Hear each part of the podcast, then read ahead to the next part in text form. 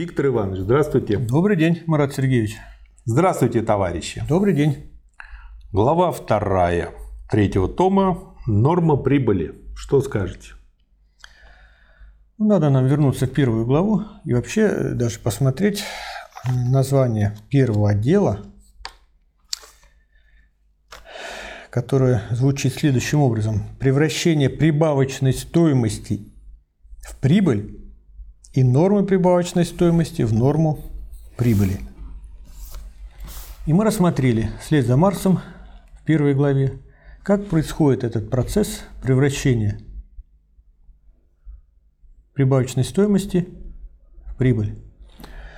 Но мы также знаем, что есть такое понятие, категория, как норма прибавочной стоимости. Угу. Это отношение прибавочной стоимости к переменному капиталу. Почему? Ну, потому что прибавочная стоимость создается абстрактным трудом рабочих. Да. И это, и это соотношение характеризует степень эксплуатации. Угу. Сколько остается рабочим, а сколько капиталист забирает себе.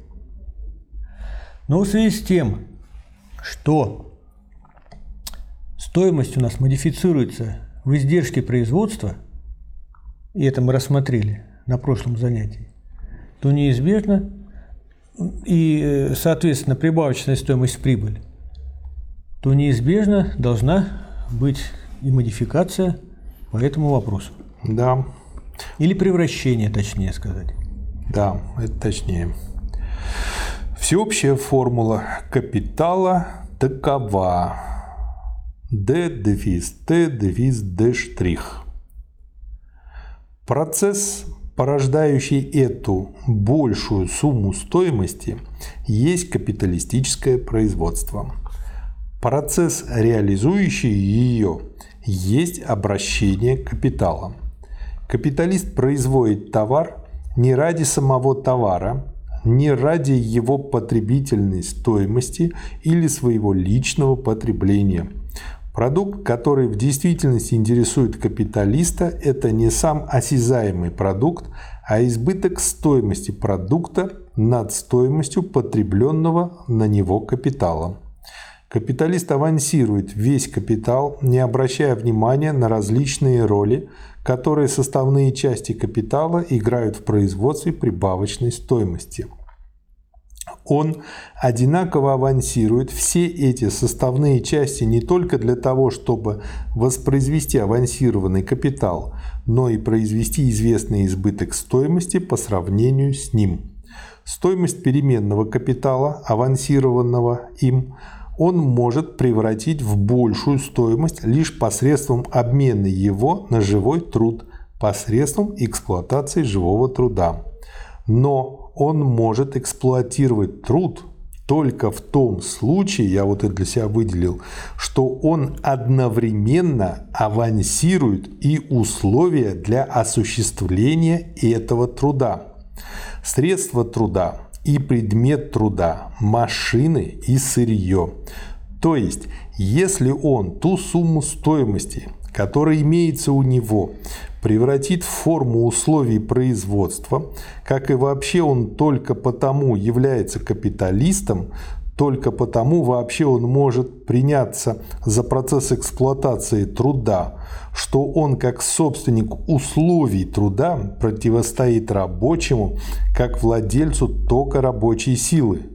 Уже раньше в первой книге было показано, что как раз то обстоятельство, что этими средствами производства владеют не рабочие, превращает рабочих в наемных рабочих, нерабочих, в капиталистов. Вот знаете, я для чего еще для себя это вывел? А это просто вот э, объясняет, э, почему, собственно говоря, во-первых, поменяли название на рабочий класс – из пролетариата при социализме, когда он был построен в СССР, ведь уже э, рабочему классу принадлежали все средства производства. Вот. И э, это, кстати, говорит о том, что при социализме уже хочешь, не хочешь, а эксплуатации не получится. Если вот это требование выдерживать. Что добавить? Марс в этом отрывке, как бы в сжатой форме э, дает изложение первого тома «Капитала». Его Здорово причем. Для чего? Для, для того, чтобы как бы подойти к рассмотрению основного вопроса. Угу. Идем дальше. Хотя прибавочную стоимость создает только переменная часть капитала, однако создает ее лишь при том условии, что авансированы и другие части, необходимые для труда условия производства. Так как капиталист может эксплуатировать труд лишь путем авансирования постоянного капитала, так как он может использовать постоянный капитал лишь путем авансирования переменного, то в его представлении эти капиталы сливаются воедино.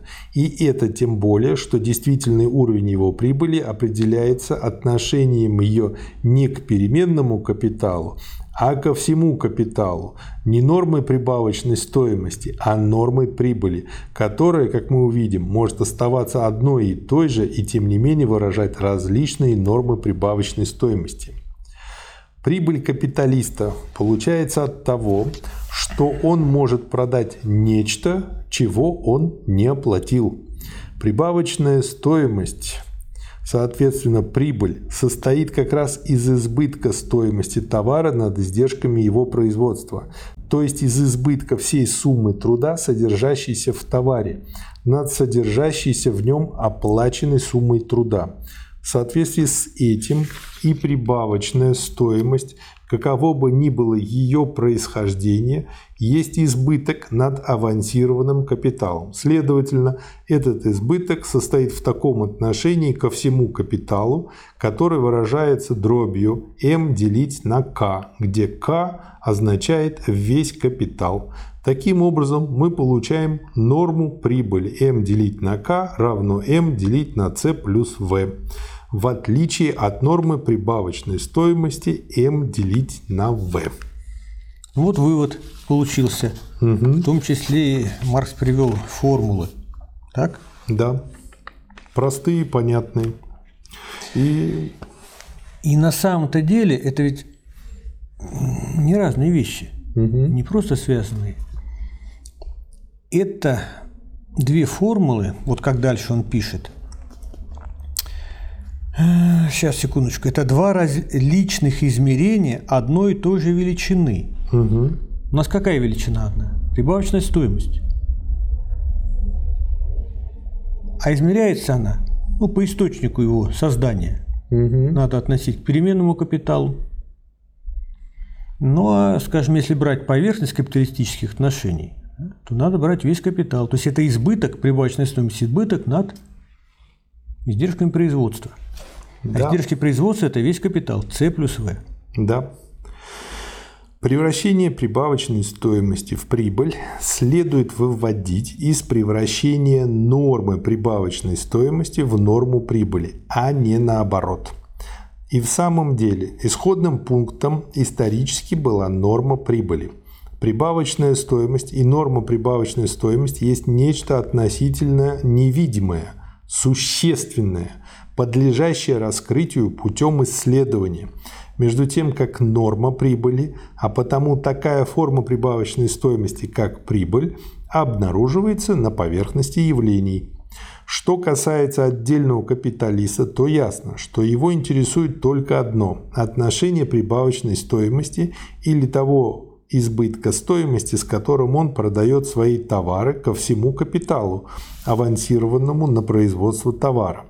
Между тем, как определенное отношение этого избытка к отдельно взятым составным частям капитала и его внутренняя связь с этими частями вовсе не интересует капиталиста, и более того, его интерес заключается как раз в том, чтобы окутать туманом это определенное отношение и эту внутреннюю связь. Вот давайте вспомним. Вот эта пелена и туман, она сопровождает развитие товарно-капиталистических угу. отношений. И первая пелена или туман – это что такое? Это заработная плата, как категория. Да. Она выступает как плата за весь труд. Угу. Вот с точки зрения капиталиста, какие проблемы у меня? Мы вот договорились на такую заработную плату. Он мне дал труд. Я ему полностью заплатил. Полностью. Второй вот выступает здесь уже в третьем томе. Вот то, что мы сейчас рассматриваем. То есть прибавочная стоимость выступает как порождение всего авансированного капитала. Более да. того, ну давайте посмотрим, это что касается производства. А когда произведена продукция, угу. капиталисту что нужно? Реализовать. Кому он продает? Другим капиталистам. И здесь уже отношения получается не капиталистов и рабочих, угу. отношения между разными капиталами. Угу. Вот я капиталист, да, я вот толкнул, извиняюсь за грубое слово, другому капиталисту свою продукцию, купил, получил избыток. Откуда это избыток? Это я такой предприимчивый, умный и все прочее. А рабочие, какие рабочие? Они получили зарплату. Угу. Какую мы договорились. Даже я честно, я, я им полностью выплачиваю зарплату. Я даже за сверхурочные плачу в двойном размере, в тройном. Все равно избыток. Да. вот насколько Э, вот такими слоями идет модификация, превращение, ну, как Маркс пишет, затуманивание капиталистических отношений. Да. Хотя избыток стоимости товара над издержками его производства возникает в непосредственном процессе производства, но реализуется он только в процессе обращения – и видимость, будто этот избыток возник из процесса обращения, тем легче создается, что в действительности в условиях конкуренции на действительном рынке от отношений рынка зависит, будет или не будет и в какой степени он будет реализован.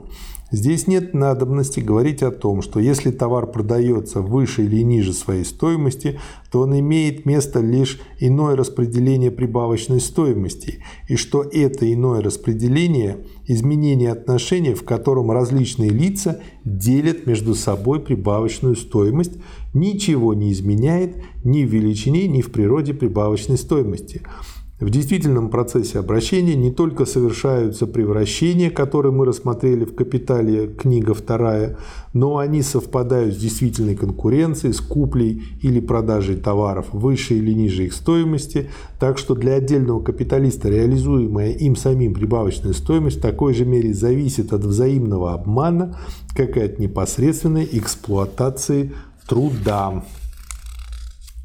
Недаром даже такие экономисты, как Рамсей, Мальтус, Сеньор, Торренс и так далее, прямо ссылаются на явление обращения как на доказательство того, будто капитал просто в своем вечном существовании, независимо от его общественного отношения к труду, который только и делает его капиталом, является наряду с трудом и независимо от труда самостоятельным источником прибавочной стоимости – Кроме того, под рубрикой «Издержек», в которой заработная плата относится совершенно так же, как цена сырья, износ машины и так далее, выжимание неоплаченного труда выступает лишь как сбережение на оплате одной из статей, входящих в издержки, лишь как меньшая плата за определенное количество труда, совершенно так же, как происходит сбережение, когда дешевле покупается сырье или уменьшается изнашивание машин.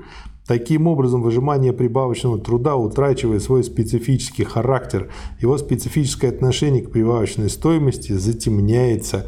Этому сильно способствует и облегчает это, как показано в «Капитале» книга 1, отдел 6, то обстоятельство, что стоимость рабочей силы представлена в форме заработной платы. Давайте вспомним. Всеобщая формула капитала. Всеобщая, да. то есть она применима для всех случаев – да. частных, и для особенных, и для индивидуальных капиталов. Деньги, тире, товар. товар, деньги, штрих. Да. Вот надо купить какой-то товар, потом подороже его продать и получить прибавочную стоимость или прибыль. То есть здесь да. даже в всеобщей формуле капитала, то есть она как бы скрывает, то есть в ней, через нее мы не, пока еще не видим, что источник-то прибавочной стоимости труд наемных рабочих. А если еще дальше пойти, мы будем рассматривать тоже в третьем томе банковский капитал. Движение судного капитала. Угу. Оно вообще выражается в формуле деньги-деньги штрих. Угу. Какая здесь эксплуатация? Здесь даже товаров нет.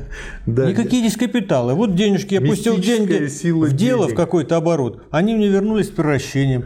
Да. Это такие банковские банкиры такие очень предприимчивые, талантливые и прочее, прочее, прочее. Самые талантливые, которые дают быстро деньги, быстро кредит, там вот э, за 400%, за 600% годовых.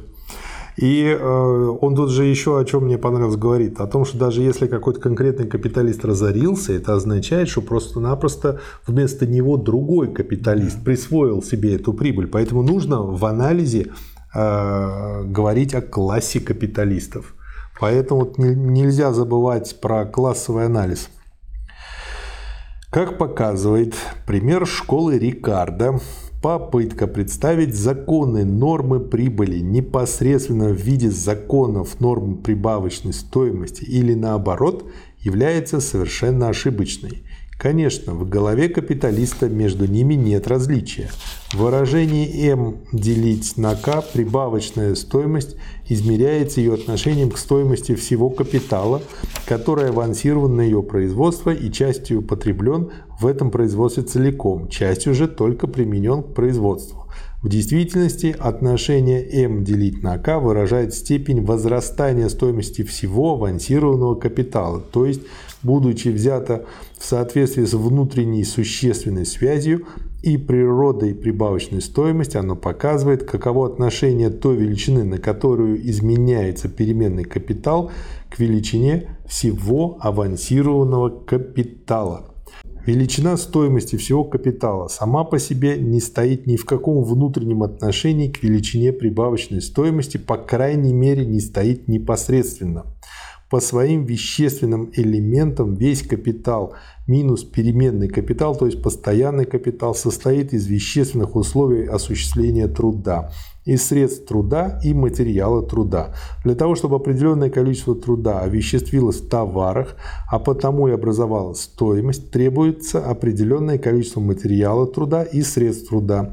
В зависимости от особого характера присоединяемого труда существует определенное техническое отношение между массой труда и массой тех средств производства, к которым должен быть присоединен этот живой труд. Поскольку же, следовательно, существует определенное отношение и между массой прибавочной стоимости или прибавочного труда и массой средств производства. Если, например, труд, необходимый для производства заработной платы, составляет 6 часов ежедневно, то рабочий чтобы доставить 6 часов прибавочного труда, чтобы создать прибавочную стоимость в 100%, должен работать 12 часов. За эти 12 часов он потребляет вдвое больше средств производства, чем за 6 часов. Но от этого прибавочная стоимость, присоединяемая им за 6 часов, еще не становится ни в какое непосредственное отношение к стоимости средств производства потребленных за 6 или хотя бы за 12 часов. Эта стоимость не имеет здесь никакого значения. Важно только, чтобы имелась технически необходимая масса дешевый или дорогий или сырье или средства труда, это совершенно безразлично, если только они обладают требуемой потребительной стоимостью и имеются в предписываемой техникой пропорции к тому живому труду, который подлежит поглощению. Однако, если мне известно, что за один час перепредается x фунтов хлопка, стоящих альфа-шиллингов – то мне, конечно, известно также, что за 12 часов перепредается 12 x фунтов хлопка и равно это 12 альфа-шиллингам. И тогда я могу вычислить отношение прибавочной стоимости к стоимости 12 совершенно так же, как и к стоимости 6. Но отношение живого труда к стоимости средств производства имеет здесь место лишь постольку, поскольку альфа шиллингов служит обозначением x фунтов хлопка. Так как определенное количество хлопка имеет определенную цену, то и обратно определенная цена может служить показателем определенного количества хлопка, пока цена последнего не изменится. Если я знаю, что для того, чтобы присвоить 6 часов прибавочного труда, я должен заставить работать 12 часов, следовательно, должен иметь в готовности хлопка на 12 часов. Если я знаю цену этого количества хлопка, которые требуются на 12 часов, то косвенным путем устанавливается отношение между ценой хлопка как показателем необходимого количества и прибавочной стоимостью.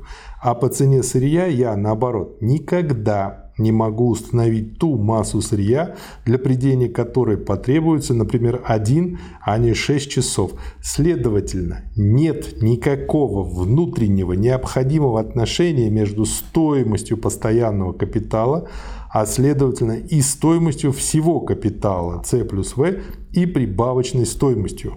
Почему я так долго это дело зачитывал? Смотрите, ведь, с одной стороны, это показывает, почему было ошибкой при социализме переход от натуральных показателей к чисто стоимостным, поскольку по, э, мы тогда теряли реальные связи, которые вот тут выявляются и показываются Марксом.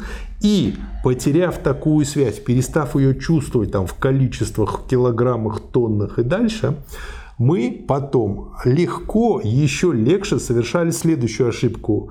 Переходили к анализу там, по норме прибыли и потом рано или поздно дальше и повернули на э, капитализм. То есть я думаю, как раз таки вот, то есть грубо говоря, здесь чистая математичность, если только следить за математикой процесса, не уследить за сутью, за сущностью всего. И вот он как раз об этом и говорит. Ну да, можно с этим согласиться, с таким уточнением, ведь при социализме в эпоху разрушения социализма период э, был переход не только от натуральных показателей к стоимостным прибыли, ведь э, непосредственно общественное производство, фундамент его стоит, это, с одной стороны, натуральные показатели, сколько нужно потребительных, конкретных угу. потребительных стоимостей для удовлетворения общественных потребностей. Вот. Но экономические в плане экономии труда. Угу. Категория трудовая потребительная стоимость. Да. Это что такое? Это экономия труда. Там такие показатели. Отказались от экономии труда и натуральных показателей. И с другой стороны, еще добавили те, которые создают иллюзию связи, а на самом деле связи там нет. То есть тут получается прям вот целый букет ошибок. Прибыль есть превращенная форма прибавочной стоимости, форма, в которой ее происхождение и тайны ее бытия замаскированы и скрыты. В самом деле, прибыль есть форма проявления прибавочной стоимости. И эту последнюю лишь посредством анализа надлежит выводить из первой. Прибавочной стоимости отношение между капиталом и трудом обнажено в отношении капитала и прибыли, то есть капитала и прибавочной стоимости, проявляющейся с одной стороны как реализованный в процессе обращения избыток над издержками производства товара, а с другой как избыток, получающий более точное определение при посредстве его отношения ко всему капиталу, капитал выступает как отношение к себе самому, как отношение, в котором он, как первоначальная сумма стоимости, отличается от новой стоимости, созданной им же самим что он производит эту новую стоимость во время своего движения через процесс производства и процесс обращения. Это имеется в сознании. Но каким образом это совершается, это покрыто тайной. И кажется, что прибавочная стоимость обязана своим происхождением каким-то присущим самому капиталу скрытым свойством. Чем дальше прослеживаем мы процесс увеличения стоимости капитала, тем более мистифицируется капиталистическое отношение и тем менее раскрывается тайна его внутреннего организма. В этом отделе норма прибыли в числовом выражении отлична от нормы прибавочной стоимости. Напротив, прибыль и прибавочная стоимость рассматриваются как одна и та же числовая величина, только в различной форме. В следующем отделе мы увидим, как размежевывание идет дальше и как прибыль выражается величиной, которая и численно отлична от прибавочной стоимости. Ну вот Маркс нашел такую удачную образную формулировку «обнажено отношение». Угу. То есть, когда мы говорим о прибавочной стоимости да. и об отношении между капиталистом и наемным рабочим, то есть вот это отношение обнажено. А на поверхности явления вот оно мистифицировано, оно в, в превращенной форме, прикрыто. Угу. И Марк здесь использует, даже поминает в положительном смысле Гегеля, говорит, выражаясь языком да, Гегеля. Да, он часто это То есть капитал вот на поверхности явления, он как пишет, отрицает себя, отрицает себя от нормы прибыли в себе самом. Угу. То есть вот он капитал. И вдруг из него, из капитала, появился вот этот избыток, прибыль. И знаете мне, что напомнило? А помните такую детскую считалочку? У папа была собака, он ее любил, и она вот так по кругу ходит все время. Да. А это является хорошим образом э, часто встречающейся в программировании ошибки, рекурсии, когда функция вызывает саму себя – и э, такие ошибки отлавливаются обычно на этапе программирования до какого-то уровня глубины, но в целом, в общем-то, иногда происходит, и это приводит к тому, что называется компьютер завис. Ну, одной из причин таких зависаний. И вот что интересно, смотрите, с точки зрения понимания, то есть можно сказать, у искренних капиталистов, которые не доучили диалектику, происходит вот такое зависание в понимании, откуда появляются у них деньги, откуда капитал приходит, и они его мистифицируют, не придумывают ничего лучше, как мистифицироваться. То есть опять получаем а, подтверждение высказывания Маркса или Энгельса, или, по-моему, их обоих, что не вполне изучивший диалектику рано или поздно скатывается в мистику. Да, я думаю, здесь проще. У капиталистов не стоит такая задача. У него задача простая. Вот этот избыток все время извлекать. И сама жизнь его заставляет, ну, подталкивает к такому простому выводу. Вот на поверхности линии. Есть капитал. Я его бросил в дело, получил избыток. Да, и при этом обратите внимание, сколько всяческих тренингов, ну, помимо того, что на этом просто мухлюют, но есть люди, которые искренне считают, что нужно овладеть потоком, как они это называют, да, вот, и э, придумали кучу приемов, которые якобы помогают овладевать, быть в этом потоке, быть в этом тренде и на этом зарабатывать. И вот, вот это вот и есть мистика, мистическое сознание – то есть, а то, что мы сейчас живем, сейчас мистическое сознание начинает уже государствами руководить. То есть это как раз говорит о том, что вот-вот произойдет переход. Здесь не мистика, а здесь мистификация. И это тоже согласен. И то, и то. В каких пропорциях не скажу. Может быть, мистификации 90, а мистики 10. Может быть, не спорю. Но это оба другой вопрос. Да, спасибо. Спасибо вам, до свидания. Спасибо, товарищи.